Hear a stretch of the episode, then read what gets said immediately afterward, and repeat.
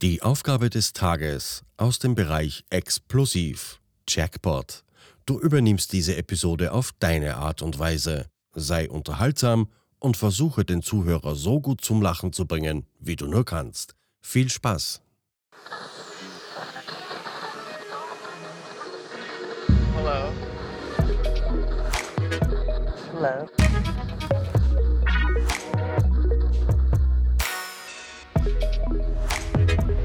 Willkommen bei Die Podfluencer, Welcome.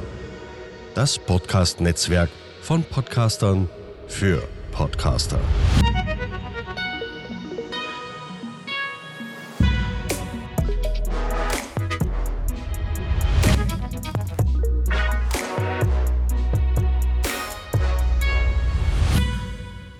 Normalerweise würde ich jetzt anfangen mit Hallo und herzlich willkommen zum fürchtenleeren Podcast, aber da sind wir heute gar nicht. Hallo und herzlich willkommen zu Die Podfluencer, einem Podcast, bei dem wir heute zu Gast sind, wir von Fürchtenlehren. Das sind ich, Josh, und auch mit dabei Maike. Hallo. Hi. Hallo Maike. Normalerweise reden wir in so einer Folge eher mal anderthalb bis zwei Stunden, manchmal zweieinhalb bis drei Oh ja. über Wissen, über Horror. Wir wollen euch, liebe Zuhörer, das Fürchten lehren. Und das werden wir auch diese Folge versuchen, weil unsere Aufgabe ist ja, wir sollen einfach eine Folge machen und euch unterhalten. Deshalb hoffen wir, dass wir das hinbekommen. Genau, wir sind ein Team, das sich dem Wissen zugeschrieben hat. Wir wollen gerne die Hintergründe hinter Horror aufdecken. Oh ja. Wir haben schon eine ganze Staffel über Gewalt, Brutalität und Gore gemacht. Gerade arbeiten wir an einer Staffel über das Unheimliche.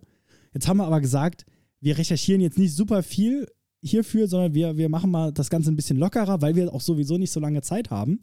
Ja, und wir machen es persönlicher, muss man jetzt auch dazu sagen. Genau, wir machen es persönlicher. Äh, Sorry, dass ich so reinfahre, aber für gewöhnlich, wenn wir in unserem Podcast unterwegs sind, das ist alles wunderbar durchstrukturiert, da ist geballtes Wissen. Wir gucken uns ein Konzept an und wir recherchieren alles darüber, was wir finden können und versuchen das in einer Stunde bis drei Stunden, je nachdem, alles irgendwie unterzubringen. Und heute dachten wir so, ja, okay, wir sollen ja aber auch uns selber ein bisschen vorstellen. Also lass uns doch irgendwie ein Thema nehmen, was einerseits schon in den Horror gehört, aber andererseits vielleicht ein bisschen persönlicher ist, ein bisschen uns als, als Menschen auch ganz nett mal in den Fokus rückt. Ganz genau. Und deshalb frage ich aber so, wie ich es in jeder Woche frage. Maike, was wird uns heute das Fürchten lehren? Ähm, ehrlich gesagt, unsere Freizeitgestaltung, wenn man so will. Josh und ich sind beide große Fans von Rollenspielen. Und ich meine dabei wirklich Pen und Paper, also sich mit einem Charakterbogen an einen Tisch setzen und so tun, als ähm, wäre man jemand anders, mit ein paar Würfeln würfeln und schauen, ob man was, was schafft. Man, man sollte sogar einen Schritt weiter gehen. Nicht nur sind wir beide große Fans davon, wir haben uns über ein Rollenspiel kennengelernt. Das stimmt. Wir, wir kennen uns äh, inzwischen auch schon ein bisschen länger und das auch wegen einem Rollenspiel. Aber über das wollen wir heute nicht reden. Nicht das, über das wir uns kennengelernt haben, Mhm. sondern über ein Horrorrollenspiel. Und zwar Oh ja. Call of Cthulhu von H.P. Lovecraft. Und wir haben uns gedacht, wir bauen das dann mal ganz weit trotzdem auf. Wir wollen trotzdem Wissen vermitteln. Und da wir hier ja bei die Podfluencer sind und gar nicht wissen, was die Zielgruppe genau ist, erklären wir alles. Wir fangen damit an. ähm, was ein Rollenspiel ist, hat Maike jetzt eigentlich schon ganz gut erklärt, ne? Ja, man hat, einen, man hat einen Charakterbogen, man spielt einen Charakter. Es ist quasi, ich kenne immer noch die erste Beschreibung, die ich je zu einem Rollenspiel gelesen habe, ist, stell dir vor, du liest ein Buch und dann hast du diese Stelle, wo du denkst, oh, das hätte ich aber anders gemacht. Und beim Rollenspiel bist du der Hauptcharakter und du entscheidest. Das heißt, du hast hier das Sagen, was du in diesem Fall machen würdest. Ja, nicht, also nicht 100 Prozent. Du hast das Sagen, was du machen möchtest. Ob das klappt, entscheiden die Werte, die auf deinen jeweiligen Charakterbögen dann draufstehen. Und die, die Freude des Spielleiters. genau, es gibt im Rollenspiel immer einen Spielleiter, der dafür zuständig ist, dir ehrlich gesagt alles zu beschreiben, was nicht dich als Person betrifft. Das heißt, du spielst einen Charakter, aber alle anderen Charaktere der Geschichte, die Umwelt, äh, auch alle Gegnerfiguren werden vom Spielleiter übernommen. Und man kann ein Rollenspiel entweder in äh, ganz intimer Atmosphäre zu zweit spielen, dann hat man einen Spielleiter und einen Spieler. Oder man spielt es in der Gruppe. Dann hat man immer noch nur einen Spielleiter im Normalfall, aber keine Ahnung, vier bis fünf Spieler zum Beispiel. Mhm, ganz genau. Und äh, es kann grundsätzlich alles passieren ne, in so einem Rollenspiel. Ja. Es ist alles offen. Es gibt auch die verschiedensten. Das bekannteste ist wahrscheinlich Dungeons and Dragons. Davon hat wahrscheinlich Mhm. jeder schon mal gehört. Was so wirklich klassisch in einer Fantasy-Welt spielt, wo man, wo Ja. dann Zwerge und Trolle rumrennen und sich bekämpfen. Aber wir sind ja ein Horror-Podcast und deshalb reden Mhm. wir natürlich über Call of Cthulhu, was auf dem Cthulhu-Mythos aufbaut. Cthulhu ist ein schönes Wort, deshalb habe ich es jetzt auch schon dreimal hintereinander gesagt. Ja, aber Maike, was, was ist es denn? ich meine, zuerst, wenn wir jetzt mal ganz streberhaft sein wollen und so, das ist unser, unser lustiger Fakt für den Tag. Ähm, eigentlich sagt man es auch falsch, wenn man Cthulhu sagt, obwohl das sich komplett eingebürgert hat. Und Weil es halt auch so geschrieben wird. Also geschrieben ist Genau. es C-T-H-U-L-H-U. Genau. Ist, ja. Aber ähm, es gab durchaus Briefe von Mr. Lovecraft himself, der klargestellt hat, er wollte eigentlich eher so eine, ich glaube, ans Afrikanische angelehnte Aussprechweise oder ans Karibisch angelehnte Aussprechweise haben, die eigentlich nicht Cthulhu sagt, sondern Cthulhu. Cthulhu klingt halt Aber auch ein bisschen weniger gruselig.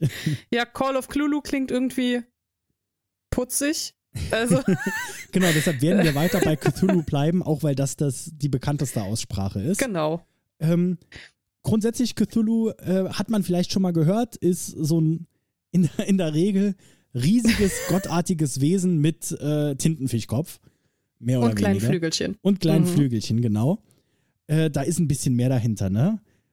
Ja, das ist, äh, ich meine, der Cthulhu-Mythos ist eigentlich, also der äh, kommt von H.P. Lovecraft, der hat den als Grundlage für viele seiner Geschichten genommen und dieser Mythos behandelt im gröbsten gesagt die außerweltlichen Mächte von, ja, was wir wahrscheinlich Götter nennen würden, was aber eigentlich vollkommen unmenschliche, uns unbekannte Wesenheiten sind. Meistens kommen sie aus, ja, der anderen Ecke des Alls und, und äh, man möchte eigentlich auch nie was mit ihnen zu tun haben, weil sie sind so mächtig, dass die meisten Menschen verrückt werden, wenn sie einfach nur begreifen, dass es diese Wesenheiten überhaupt gibt. Genau, man Und das sollte, das, ist- man, man sollte dazu sagen, Lovecraft hat gelebt in den äh, 20er Jahren größtenteils Ja. oder hat dort vor allem gearbeitet. Ähm, Und entsprechend, er hat hier, wir reden hier von fast schon Science Fiction aus einer Zeit, in der an Mondfahrt noch nicht mal zu Mhm. denken war. Wir reden von Monstern, ähm, von, von Vorstellungen, die so eigentlich nur von ihm geschrieben wurden. Also inzwischen gibt es viele, die dann Ja. äh, Lovecraftian, sagt man, arbeiten, aber er hat quasi ein eigenes Genre des Horrors erfunden. Ja, schon. Er, er reiht sich so ein bisschen ein in die fantastische Literatur. Das merkt man auch. Er schreibt nicht nur Horrorkurzgeschichten, er schreibt auch wirklich so ein bisschen eher in, in die Fantasy-Richtung laufende Dinge, wo er sich seine kompletten Traumlande ausgedacht hat, beispielsweise, die nicht sehr viel mit der realen Welt zu tun haben. Und er Mhm. hat diese Horrorgeschichten, die aber dann in der realen Welt stattfinden, meistens irgendwie auch noch in New England, also Ja, wo er selbst auch gewohnt Wo er hat. lebte, genau. Genau. Und Ähm? Also man sollte aber auch dazu sagen, das äh, Rollenspiel, auf das wir hinaus wollen, das speist sich aus seinem Cthulhu-Mythos. Allerdings, Lovecraft hat diesen Cthulhu-Mythos nur, äh, nur in Anführungszeichen, nur erfunden. Dieser Mythos wurde so beliebt, dass auch sehr viele andere Autoren ähm, Wesenheiten des Mythos erfunden haben, zusätzliche Ideen in diesen Mythos hineingebracht haben. Und das Rollenspiel speist sich aus alledem. Nicht Mhm. nur spezifisch von Lovecraft, aber der ist natürlich, der ist der Kopf der Bande quasi, ne? Der hat das Genau. Ganze äh, überhaupt erst ins Rollen gebracht, also Man- ist es natürlich irgendwo auch ein bisschen sein Rollenspiel. man, man muss aber auch auf der anderen Seite sagen, den Mythos, den gab es ja zu Lovecraft-Zeiten noch gar nicht. Lovecraft hat einfach nur Ja. ganz viele Geschichten geschrieben, die auch mal ein bisschen verbunden waren. Also, wie gesagt, die Genau. spielen viele in New England. Vielleicht kommt dem einen oder anderen der Name Arkham bekannt vor, was äh, in, Bat in Batmans Welt ähm, eine Irrenanstalt ist. In Mhm. Lovecrafts Welt ist es noch eine Universität, Arkham äh, University. Ja. Die kommt in vielen Filmen vor. Es gibt oft so ganz leichte Verbindungen oder auch Cthulhu selbst kommt mehrfach vor. Mhm. Aber es gibt ganz viele Elder Gods, werden sie auch genannt, also die Ältesten Ja. quasi. Und das sind dann quasi Wesen oder auch teilweise einfach nur Sachen, die passieren. Also die Farbe aus dem All, Da geht es um einen Komet, der auf die Erde einschlägt und da ist eine Farbe drin, die noch nie jemand gesehen hat. Und dann passieren auch ganz verrückte Sachen. Und ganz oft endet es auch damit, dass der Hauptcharakter verrückt wird oder, Oder stirbt, stirbt. je nachdem, was, was dann besser Mhm. ist. Ja, die Geschichten von Lovecraft selbst sind sehr häufig auch geschrieben als eine Person kommt irgendwo hin und ihr wird etwas erzählt. Und das, was ihr erzählt wird, ist die eigentliche Geschichte. Ja, Und dass sie irgendwo hingegangen ist, ist eigentlich nochmal die Rahmenhandlung drumherum. Jetzt muss ich auch, ich überlege gerade, ich glaube, die Farbe aus dem All ist tatsächlich kein großer Alter. Das ist tatsächlich einfach nur irgendein genau. unbekanntes Wesen. Also es gibt in, äh, in diesem Mythos gibt es verschiedene, mh, verschiedene Stufen. Es gibt so eine Hierarchie quasi. Ganz oben sitzen dann die, äh, die, ich weiß nicht mal, ob es die großen Alten sind gerade, aber ganz oben sitzt eine Riege von diesen Göttern und ähm, es gibt unterschiedliche Beziehungen von diesen Wesen auch zueinander. Das Mhm. heißt, manche führen Krieg gegeneinander, manche können sich nicht leiden, andere können sich so gut leiden, dass sie sich unbedingt paaren wollen. Es äh, gibt ein komplett komplexes Schema nochmal, wie das alles miteinander zusammenhängt. Ganz genau. Und wie gesagt, das ist aber nicht so ein Schema, das, also man kennt es zum Beispiel von Tolkien, äh, der Schöpfer der Herr der Ringe, der hat sich ja Mhm. die Welt genau ausgedacht und jede Verbindung, jeder Charakter, der in einem Nebensatz erwähnt wird, hat eine Hintergrundgeschichte. Bei Lovecraft, der hat, glaube ich, einfach nur geschrieben und im Endeffekt haben die Leute das äh, mehr draus gemacht und das verknüpft. Oder halt weitere Autoren, weil halt Lovecraft auch, äh, die, die Geschichten waren alle Public Domain oder relativ schnell, er hat sich nie Mhm. die, die Rechte gesichert. Und deshalb war es so, dass er auch unterstützt hat, dass jeder gerne ähm, seine Geschichten weiterschreiben kann oder in seiner Welt schreiben kann. Und das haben halt viele gerne gemacht. Ähm, Ja. Einen Disclaimer will ich noch reinbringen, bevor wir dann endlich mal ins Rollenspiel starten und darüber ein bisschen genauer reden.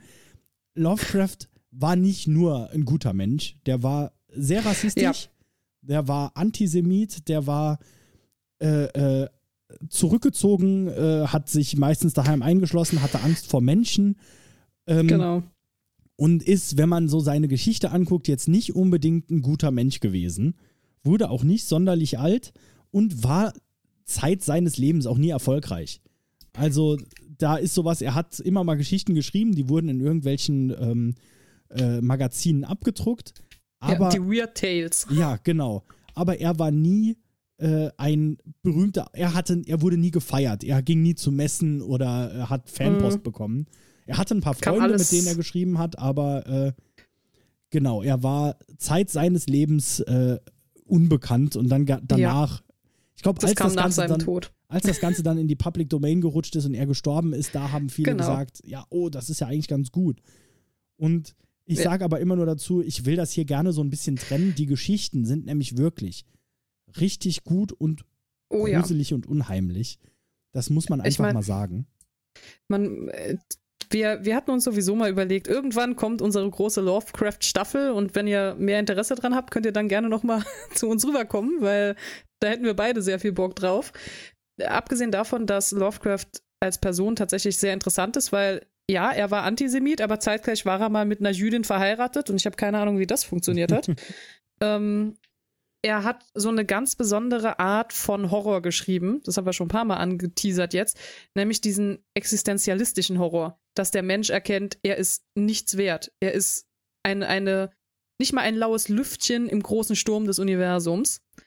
Und seine Geschichten zielen meistens auch darauf ab, dass die Protagonisten am Ende froh sein können, mit halbwegs heiler Haut davongekommen zu sein. Mhm.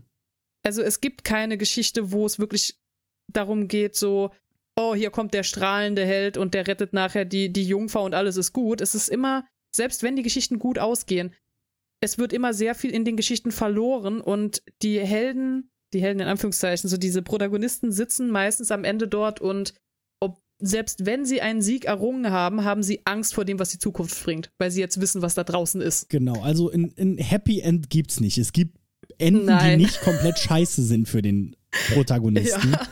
Aber das war's dann auch schon. Und Ähm, das sagen wir deshalb auch dazu, weil wir hatten gerade eben den Vergleich zu Dungeons and Dragons. Das ist ja jetzt eine ziemlich ulkige Grundlage, um ein Rollenspiel draus zu machen, weil wer, wer der bei klarem Verstand ist, möchte denn da mitspielen. Ja, genau, aber da sag ich halt, ja gut, man muss ja nicht unbedingt von klarem Verstand sein, ne? Also, äh, Ja, eben. ähm, Und jetzt gehen wir mal aufs Rollenspiel über, genau. Das äh, wurde in den 80er Jahren entwickelt und geschrieben von Sandy Peterson und dann später noch überarbeitet von Lynn Willis. Derzeit sind wir in der siebten äh, Edition, also das wird auch immer noch mal ein bisschen weiter äh, bearbeitet. Die ist jetzt von Paul Fricker und Mike Mason. Ähm, und dieses Spiel ist auch weltweit bekannt. Also es gibt auch eine Ja. komplett deutsche Übersetzung. Es ist eigentlich ein amerikanisches Spiel oder wurde in Amerika äh, entwickelt. Aber Mhm. es gibt es auch hier äh, in Deutschland mit deutscher Übersetzung und allem. Und es wurde auch gerade 2016 und 18 jeweils ähm, äh, für Preise des Deutschen Rollenspielpreises zumindest nominiert. Es ist auf jeden Fall Ja. ein sehr interessantes Spiel. Und genau, hier ist der Unterschied äh, zu den klassischen Dungeons Dragons Spielen, dass man, also zumindest mir wurde es damals, als wir das erste Mal, auch Maike und ich haben das zusammengespielt, als ich es das erste Mal gespielt habe, Ja. man erstellt hier eigentlich einen Charakter für dieses Spiel und hofft dann, dass man überlebt. Äh, aber Ja. ähm, die Wahrscheinlichkeit, dass man überlebt, ist nicht unbedingt hoch. Und genau, Maike, erzähl du doch mal ein bisschen was. Du hast, glaube ich, schon ein bisschen öfter gespielt als ich. Oh erzähl ja. doch mal was zu Call of Cthulhu. Also ich hatte eine sehr wilde Fahrt mit Call of Cthulhu. Ähm, ich habe als erstes Rollenspiel eigentlich das Schwarze Auge gespielt. Ähm, Edition 4.1 für, für alle Rollenspiel-Nerds. Und wenn man etwas über DSA 4.1 weiß, dann, dass es für jede Regel nochmal eine Regel gibt. Und ähm, es wirklich sehr kompliziert ist und für Neueinsteiger auch ein bisschen abschreckend, weil man kommt in DSA rein und man bekommt erstmal so ein 500-seitiges Regelwerk in die Hand gedrückt. So, das sind deine Basisregeln. Oh, okay, ich glaube, ich möchte ein Elf sein. Ach, ein Magieanwender. Hier ist dein Elfenlorbuch. Hier ist dein zusätzliches Magiebuch Band 1, auch 500 Seiten schwer. Hier ist dein Zauberbuch. Da sind deine Zaubersprüche drin, nochmal 300 Seiten extra. Und du hast das Gefühl, du musst irgendwie das Rollenspiel studiert haben, um den Charakter zu erstellen. Was für mich total super war, weil ich habe die Bücher alle gelesen. Aber was natürlich jetzt, wenn man mit Rollenspielen anfängt, erstmal ein bisschen überfordern kann. Und Call of Cthulhu ist einfach der, ja, der so, so ein, so ein netter Mensch, der so freundlich winkt und, und sagt, hey, komm doch zu mir rüber. Ich Mhm. habe wenig Regeln. Ich spiele in einer Zeit, mit der du vertraut bist, weil Call of Cthulhu gibt es zu verschiedenen Zeiten quasi. Man kann sich das aussuchen. Traditionell natürlich zu Lovecrafts Zeit in den 20ern, aber du kannst auch Call of Cthulhu Now spielen. Dann Mhm. spielt es immer in der Gegenwart.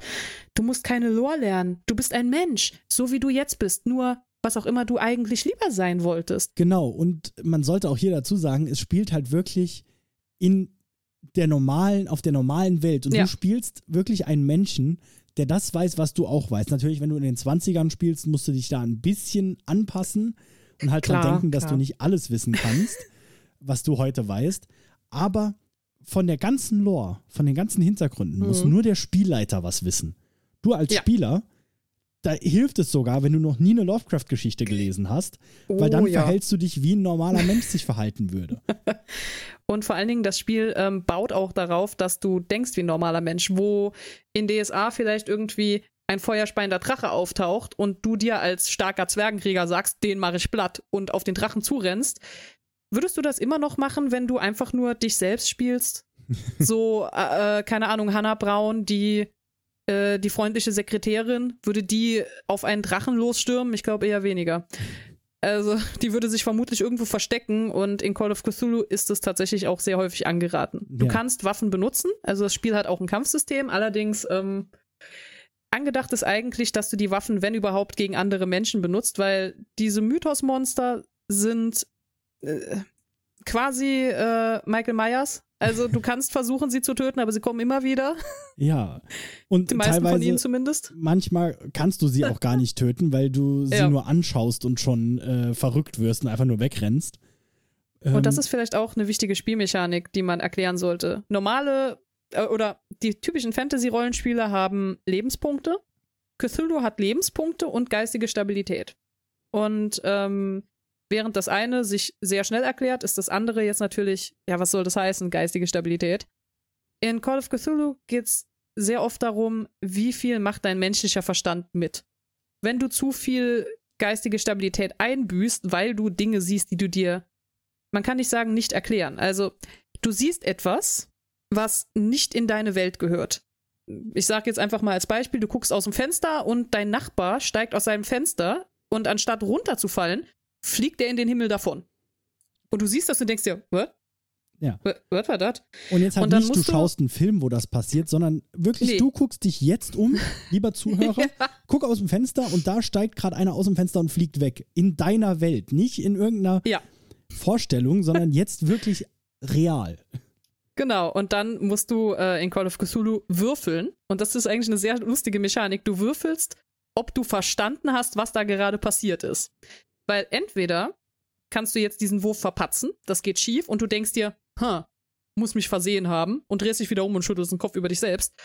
Oder du schaffst deinen Wurf, du hast genau verstanden, was da passiert ist, und jetzt geht's an deine geistige Stabilität. Die kann damit nicht. Menschen haben zu fallen. Menschen können nicht fliegen.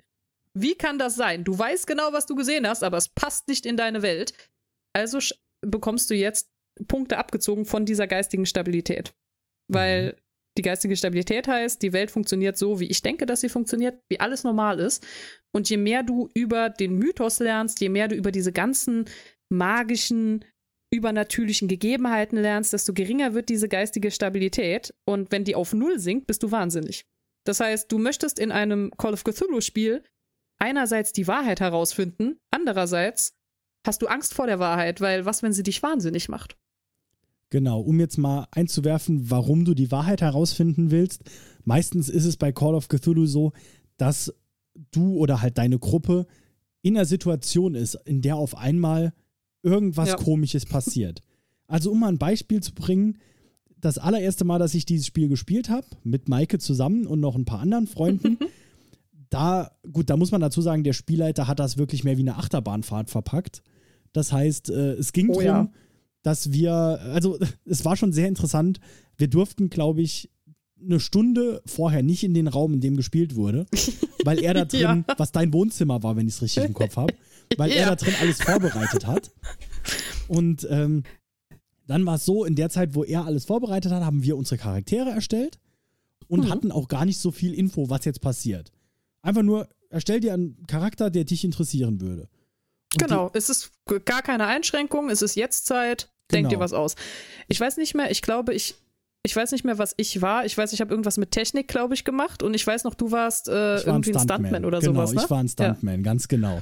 Und, äh, und dann ging es darum, dass wir alle in einem Bus sitzen und in, äh, in unser alte, in unser altes Waisenhaus fahren. Genau, weil- wir hatten irgendwie eine Einladung. Genau, wir hatten eine Einladung, weil es, glaube ich, 100-jähriges Bestehen feiert oder so und die Genau. quasi alle ehemaligen Waisenkinder eingeladen haben. Und dann kommen Ja. wir da an und es ist schon irgendwie komisch, weil nur noch zwei, drei Leute da waren und drei Kinder oder so. Es war, Mhm. es war ganz komisch und dann sind in dem Haus immer mehr verrückte Sachen passiert. Die Leute haben sich komisch verhalten. Alles dann gespielt von unserem Spielleiter. Der Oh ja. übrigens die ganze Zeit saßen wir in einem abgedunkelten Zimmer. Und ähm, hier war es dann so, es war wirklich wie eine Achterbahnfahrt. Unser Spielleiter hat sich da so viel Mühe gegeben, dass er Oh dann ja. sagt, ja, in der Ecke da, da liegt ein Teddybär. Geh da mal hin und guck dir den an. Und dann lag da wirklich ein Teddybär in der Ecke und man ist da hin und da war ein Zettel dabei oder so. Und ja, ich habe noch ähm, Wochen, nachdem diese Sitzung fertig gewesen war, habe ich beim Aufräumen noch Zettel gefunden, die er versteckt hatte in diesem Zimmer. Also er war wirklich, äh, wow, die Arbeit, die er sich gemacht hat, Respekt. Ja, und dann nicht nur Zettel versteckt, sondern zum Beispiel hat man an einer Stelle auch eine Telefonnummer gefunden. Dann hat man Mhm. diese Telefonnummer wirklich angerufen auf seinem Handy und die, äh, da war dann, ist da eine Stimme rangegangen und hat dir was gesagt und das hat dir dann weitergeholfen. Ja, also man sollte sagen, das ist nicht unbedingt die Norm. Also das ist wirklich ein, eine Extraarbeit, die sich unser Spielleiter damals gemacht hat. Ich weiß gar nicht, da warst du, glaube ich, nicht dabei. Also das, mein schönstes Erlebnis oder eines der schönsten Erlebnisse mit ihm war, dass er mal eine arme, unwissende Seele zu einem Call of Cthulhu eingeladen hat. Und in diesem Call of Cthulhu hatte er eine Szene, in der ein ähm, Charakter, den er übernommen hatte, mit diesem Neuling spricht und seine Hand festhält und die ganze Zeit streichelt. Und während dem Sprechen fängt er plötzlich an, Blut zu spucken. Unser Spielleiter hatte sich wirklich eine Blutkapsel in den Mund gelegt und hat irgendwann angefangen, Blut zu spucken. Und diese, diese arme Person, die vorher noch nie ein Cthulhu gespielt hatte, Ich war glaub- so verstört. Ich glaube, diese, also ich bin mir gerade nicht mehr sicher, aber ich glaube, diese Person war ich. Also, oh mein Gott, warst du das? Ich ja, erinnere das mich- ich erinnere mich, nee, aber er hat, glaube ich, bei mir kein Blut gespuckt, aber bei mir war es auch so, dass er dann irgendwann wirklich, äh, Er hat dir Blut in die Hand geschmiert, oder? genau, und nee, also er ist, er lag auf einmal bewusstlos am Boden und wir mussten erste Hilfe leisten. Und plötzlich hatte ich Flüssigkeit an meinen Händen beim Versuchen, ihn äh, äh, zu retten, weil er halt wirklich. Oder einmal hat er sich auch einfach nur in eine Ecke gestellt und dann sind wir in seine Nähe gekommen und er ist auf uns, schreiend auf uns zugelaufen. Ja, Also, also so, so kann man das spielen. Ja, man sieht ähm, bei Call of Cthulhu, es geht nicht nur darum, sich, dass jemand hinter einem Spielschirm sitzt. Es, das ähm, Spielleiterhandbuch sagt auch, es geht sehr viel um Atmosphäre. Du möchtest ein Horrorspiel spielen und du solltest dir überlegen, auf was legst du den meisten Wert. Mhm. Bei unserem ehemaligen Spielleiter war es so, dass er gesagt hat, ich möchte, dass die Spieler Angst haben. Nicht die Charaktere der Spieler, sondern die Spieler selbst. Und deshalb mache ich diese ganzen ähm, Elemente da hinein, wo die Spieler selbst tätig werden müssen. Wo sie selbst in die Ecke des Raums gehen und den Teddybär finden, anstatt dass ich ihnen einfach nur sage, dein Charakter findet einen Teddybär. ja. Ähm, das ist nicht unbedingt ein Muss, aber das ist sehr cineastisch und macht sehr, sehr viel Spaß zu spielen. Auf jeden Fall. Also ich, ich habe ich hab's immer noch sehr viele Bilder davon im Kopf, die ich auch, glaube ich, nie mehr vergessen werde. Ich weiß auch noch, dass wir das Abenteuer im Endeffekt nicht wirklich gelöst haben. Also ich glaube, am Ende Ja. sind wir alle gestorben oder das Haus ist abgebrannt oder so. Ähm, Nein, der Clou war, der, der Clou war, ähm, wir waren von Anfang an tot. Stimmt. Ja.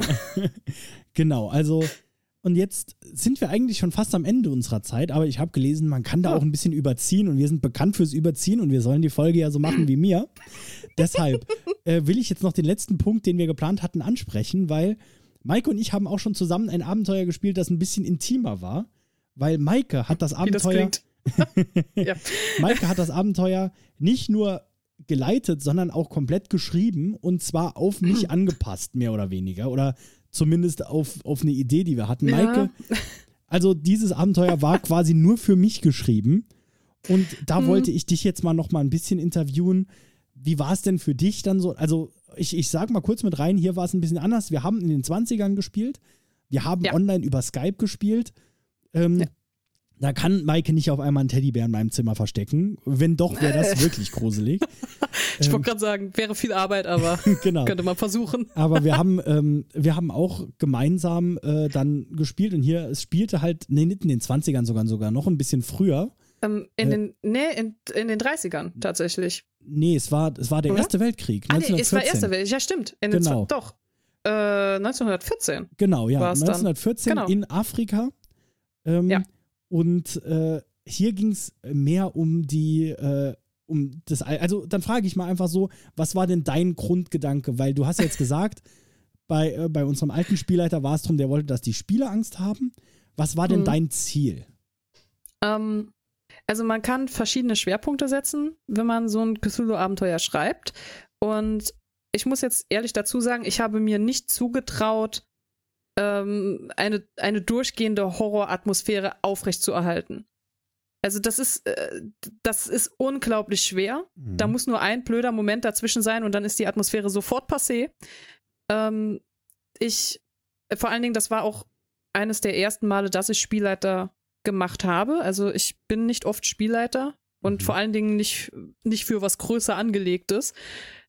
Und dann dachte ich mir, ja, was hat mir immer Spaß gemacht in Cthulhu? Und das war eigentlich immer der, ähm, der rätselhafte Aspekt, dass man eben nicht versteht, was los ist. Und dass man einerseits mehr wissen will, aber andererseits weiß, dieses Wissen kommt auf Kosten der eigenen geistigen Stabilität. Und man kann nicht alles Mhm. ansammeln an Wissen. Das, Ja. ist, das ist eigentlich immer eine blöde Idee. Plus, man sollte auch dazu sagen, in Call of Cthulhu, du bekommst ähm, nicht nur, dass deine geistige Gesundheit irgendwann auf Null sinkt, auf dem Weg zur Null bekommst du unterwegs auch einen ganzen Haufen Geisteskrankheiten. Weil je mehr merkwürdige Dinge du siehst, desto verwirrter wird dein Verstand, desto anfälliger bist du für all diese Dinge. Und das finde ich ist eine ganz faszinierende, tolle Spielmechanik, die unglaublichen Spaß machen kann. Und deshalb hatte ich mir gedacht, okay, ich möchte etwas, was wirklich gruselig ist, weil man es nicht versteht. Und man denkt sich dann zuerst mal, wenn ich es nur verstehen würde, wäre es nicht mehr so gruselig. Aber während man lernt, was diese Sache macht und was sie bedeutet, wird es eigentlich nur gruseliger, weil man Mhm. merkt, in was für einem Rahmen man sich befindet. Und da dachte ich so, ja, das ist mein Ding. Ich will Mysterien aufbauen. Ich möchte irgendwas präsentieren, was merkwürdig ist. Oh, das ist gut. Und das hattest du auf jeden Fall auch geschafft. Ich weiß noch, dass ich, also auch hier, ich erinnere mich immer noch, es ist noch nicht so lange her wie das andere, aber ich erinnere mich immer noch ans Spiel grundsätzlich. Ich erinnere mich noch an die Story, sehr genau sogar. Und ich erinnere mich noch, dass ich wirklich mehrfach in diesem Spiel eine gewisse, einen gewissen Grusel verspürt habe und mir so gedacht habe, oh, wie, wie geht's jetzt weiter? Was bedeutet das? Ich wollte auch viel mehr wissen und wissen, was ist hier los. Und du hast aber auch immer so ein paar Antworten gegeben, sodass ich auf einem Level bin, wo ich als Spieler zumindest ein Gefühl habe, in welche Richtung es geht. Mhm. Aber, mein, aber trotzdem, äh, es ist noch genug da, dass es immer noch unheimlich ist. Äh, und du hattest auch eine oder zwei dann richtig gruselige Szenen drin, die das Ganze dann wirklich äh, ausgebessert haben, wo ich mir wirklich Sorgen gemacht habe, was als nächstes passiert. Ähm, also ich muss auch ehrlich sagen, ich ähm, hatte, ich weiß nicht, ob es so gut rüberkam, ich hatte großen Spaß daran, mir Objekte auszusuchen, wo ich mir dachte, das soll gruselig sein. Und ich werde alles in meiner Macht dafür geben, dass das immer, immer unangenehmer wird. Also dieses Slow Burn. Nicht, es ist plötzlich ein Monster im Schrank und du erschreckst, sondern ich glaube, bei dir war es im Speziellen, die Leute vor Ort haben ähm, deinem Charakter immer wieder gesagt, irgendwas mit den Sternen stimmt nicht. Mhm. Und du konntest auch selbst immer mal hochgucken und überprüfen, hm, haben die recht. Und nach, nach einer gewissen Zeit war klar, irgendwas stimmt tatsächlich nicht mit den Sternen. Sie bewegen sich komisch. Und dann habe ich immer angefangen, wenn dann die Nächte unter freiem Himmel verbracht wurden, was bei Josh öfter der Fall war, weil er eben reisen musste und dann nur ein Zelt hatte, was man irgendwo aufgeschlagen hat, habe ich immer angefangen zu beschreiben, dass irgendwas unangenehm ist. Jemand guckt dich an. Mhm. Und das Gefühl blieb so lange, wie er unter freiem Himmel war. Wenn er dann in ein Haus gegangen ist, habe ich gesagt, Gefühl ist weg. Und sobald er wieder raus muss, habe ich gesagt, oh, da guckt wieder jemand. Ja, ich erinnere mich. Und einmal habe ich in den Himmel geguckt und die Sterne haben sich wirklich vor meinen Augen bewegt. So als genau. würde sie jemand zur Seite schieben. Und wenn man dann wirklich in so einem Spiel sitzt und das erzählt bekommt und sich halt wirklich, das ist das Wichtige bei einem Rollenspiel, man sich in den Charakter versetzt, mhm. dann ist das wirklich unheimlich und man hat wirklich die ganze Zeit das Gefühl, was passiert hier? Wer, wer beobachtet mich? Wieso fühle ich mich beobachtet? Und man fängt mhm. auch an, sich wirklich beobachtet zu fühlen als Spieler. genau. Es ist, es ist vor allen Dingen sehr gemein, weil im Gegensatz zum Horrorfilm erwartet das Rollenspiel, dass du etwas tust. Also im Horrorfilm würde man die Szene sehen, wie die Sterne sich beiseite schieben und wie die Person unten das sieht und vollkommen entsetzt guckt aber ich als Zuschauer wüsste so, ja, mir passiert nichts. Ich kann hier jetzt chillen und warten, wie das Ganze sich auflöst. Im Rollenspiel bekommst du diese Szene beschrieben und dann wirst du angeschaut im Sinne von, und was tust du? Ja, genau. Also, äh, was soll ich machen? Ich kann ja schlecht nach oben greifen und die Sterne zurückschieben. Und hier, also, und hier hm. war es halt auch so, dass wir uns bei dem Charakter, den haben wir gemeinsam, also du hast mir geholfen bei der Erstellung.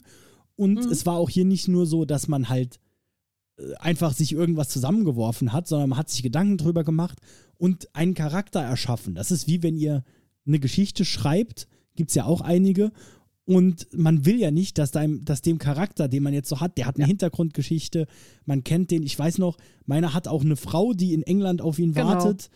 Und äh, wenn man dann sowas schreibt, dann ist das auch schon wieder ganz anders, wenn man eine richtige Verbindung zu diesem Charakter hat, den man selbst erschaffen hat dann will man auch nicht, mhm. dass der stirbt. Bei einem Horrorfilm ist es ja auch häufig so, ja gut, dann der Film muss ja auch irgendwann aufhören. Aber hier ist ja so bei so einem Rollenspiel, im besten Fall spielt man ja erstmal wochenlang weiter. Ja, und vor allen Dingen, man, es ist ja nicht nur man selbst, also man selbst möchte in dem Spiel quasi nicht sterben, sondern ganz häufig ist es auch so, du möchtest jemandem helfen in diesem Spiel. Und dann ist dein Charakter so interessiert daran, dass das Ganze gut ausgeht. Und wenn dann eine Bedrohung von außen kommt, denkst du, oh Gott, wie halte ich das auf? Was kann ich hier jetzt tun? Und das eignet sich gerade bei Cthulhu halt sehr, sehr dankbar, weil Cthulhu sich ja komplett um die Angst dreht, ein, ein, ein furchtbares Ende vorauszusehen und absolut gar nichts dagegen tun zu können. ja, ganz genau. So, aber angesichts der Zeit und dass wir ja noch kurz abmoderieren wollen, würde ich sagen, äh, wir hoffen zumindest, wir konnten euch einen groben Überblick geben, was Call of Cthulhu ist und vielleicht den einen oder anderen daran interessieren, das zu spielen.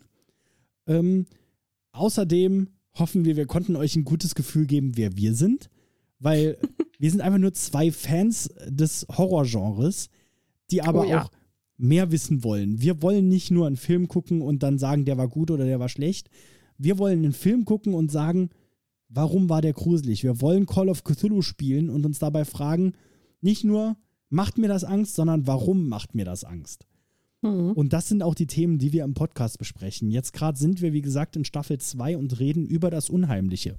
Das heißt, wir reden drüber, was ist eigentlich unheimlich? Warum ist eine Puppe so gruselig? Warum Mhm. haben wir Angst, wenn wir direkt neben einer Wachsfigur stehen? Und auch, was sagt Freud eigentlich zum Unheimlichen? Auf dem haben wir das Ganze basiert. ähm, wenn das für euch interessant klingt, dann hört doch mal rein. Wir sind Fürchtenlehren. Ne, ist gar nicht so schwer. Oder auf Instagram findet ihr uns Fürchtenlehren. Ähm, und gebt uns gerne auch Feedback, wenn ihr uns gefunden habt, wie ihr es findet, was wir besser machen sollen. Und ja, Maike, hast du denn ganz klassisch, wie wir es immer im Podcast machen, noch irgendwelche letzten Worte? Ähm, vielleicht nur, also nicht nur Feedback ist äh, zu dem, was wir bereits gemacht haben, sondern auch gerne, wenn ihr sagt, wow, ihr redet über das Unheimliche und ihr habt eine richtig wichtige Sache vergessen, nämlich diesen Aspekt hier. Gerne, schreibt uns das. Ähm, wir gucken uns alles an. Wir sind auch immer sehr froh, wenn Leute uns nochmal darauf hinweisen, dass sie was Bestimmtes hören wollen, weil Mhm. dann wissen wir genau, in welche Richtung wir recherchieren müssen. Also nur her mit den Vorschlägen. Ganz genau. Und damit sage ich einfach mal äh, erstmal Danke an die Podfluencer, dass wir hier mitmachen durften. Und hoffentlich dürfen wir mal wieder dabei sein. Und danke euch fürs Zuhören. Und wir hoffen, in dieser kurzen Zeit konnten wir euch trotzdem das Fürchten lehren. Podcasten? Echt einfach. Loslegen und wachsen mit podcaster.de